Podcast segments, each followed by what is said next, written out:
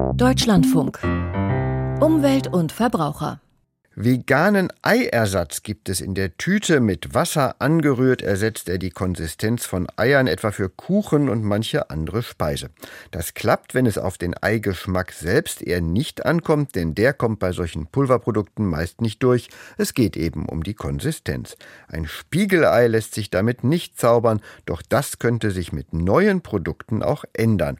Ein Start-up aus Israel verspricht genau das und es gibt weitere Ideen für die Ernährung der Zukunft. Sophie von der Tann dazu.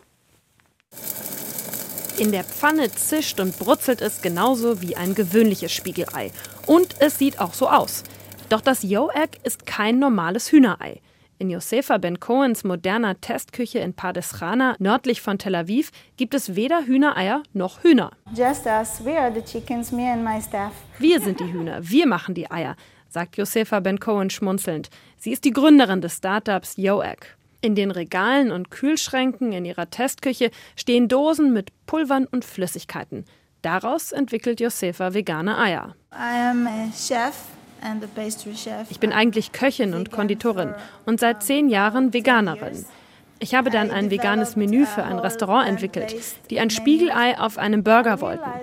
Und dabei habe ich gemerkt, dass es keine gute Alternative für Eier gibt.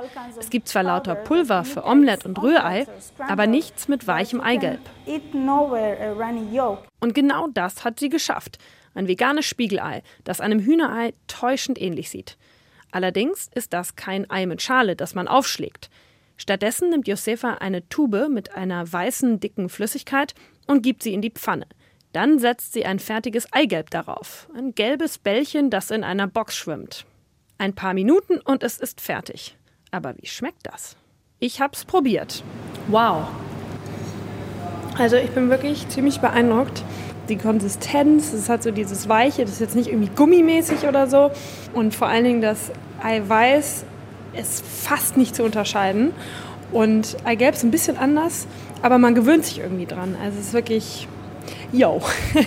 Das Eiweiß besteht aus Kichererbsenproteinen und im Eigelb stecken Sojaproteine. Die gelbe Farbe kommt von Karotten und Paprika. Die Konsistenz durch Kartoffelstärke und Algenpulver. I think I did about a thousand trials until we made it. Tausend Versuche hat Josefa gemacht, bis es klappte. Das junge Startup veröffentlicht zwar noch keine Daten dazu, wie viel Ressourcen die Herstellung der veganen Eier benötigt. Aber sie haben den großen Vorteil, dass dafür keine Hühner gehalten und gefüttert werden müssen. Denn für ein Hühnerei benötigt man insgesamt 200 Liter Wasser. Weitere Vorteile? Kein Cholesterin und keine gesättigten Fettsäuren. Allerdings bisher nur die Hälfte an Proteinen im Vergleich zu Hühnereiern. Daran will Josefa noch arbeiten. Probieren kann man die Eier bereits in einigen Frühstücksrestaurants in Israel. Und in diesem Monat startet die Produktion in den USA. Woran im Labor von Stakeholder Foods gearbeitet wird, kann man noch nicht probieren. So Arik Kaufmann, der Gründer des Startups Stakeholder Foods, steht vor einer großen Glasscheibe. Dahinter das Herzstück seiner Firma, die Metzgerei der Zukunft, wie er es nennt. It's like huge printers that have a potential of printing tons per day of cultured meat without slaughtering any animals in the process. Riesige Drucker, die das Potenzial hätten, täglich tausende Tonnen Fleisch aus dem Labor zu drucken, ohne dabei ein Tier zu töten, sagt Arik. Das ist zumindest das Ziel. Noch sind sie in der Entwicklungsphase. Vor allem im Labor nebenan. Dort wird die biologische Druckertinte entwickelt, erklärt Laborchefin Urit Goldmann. Wir haben hier Gewebe von Tieren und isolieren daraus die Muskel- und Fettzellen. Wenn wir alle Stammzellen haben, das Fett, die Muskeln, dann stellen wir eine biologische Tinte her, die direkt zum Drucker geht, um die Fett- und Muskelzellen zu drucken. Dann müssen die Zellen wachsen und dann kann man es essen. Im Drucker huschen dann zwei Kartuschen über eine Glasscheibe.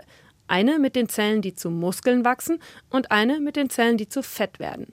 Nach einigen Minuten ist das Deck fertig gedruckt. Ein rotes Stück Laborfleisch mit weißer Maserung. Allerdings ist es noch deutlich schmaler und kleiner, zeigt die Musterung des Drucks und sieht irgendwie noch nicht so ganz aus wie ein richtiges Steak. This is not a stage that you eat the steak. In diesem Zustand isst man das Steak ja auch noch nicht, sagt Arik. Is. Das ist im gleichen Zustand wie ein neugeborenes Rind. Das isst man ja auch nicht direkt. Es muss erst fressen und wachsen. Das hier ist sozusagen auch ein neugeborenes Steak, das noch reifen muss. Die Muskel- und Fettzellen müssen wachsen und nach zwei Wochen sieht es so aus wie ein Steak aus dem Restaurant.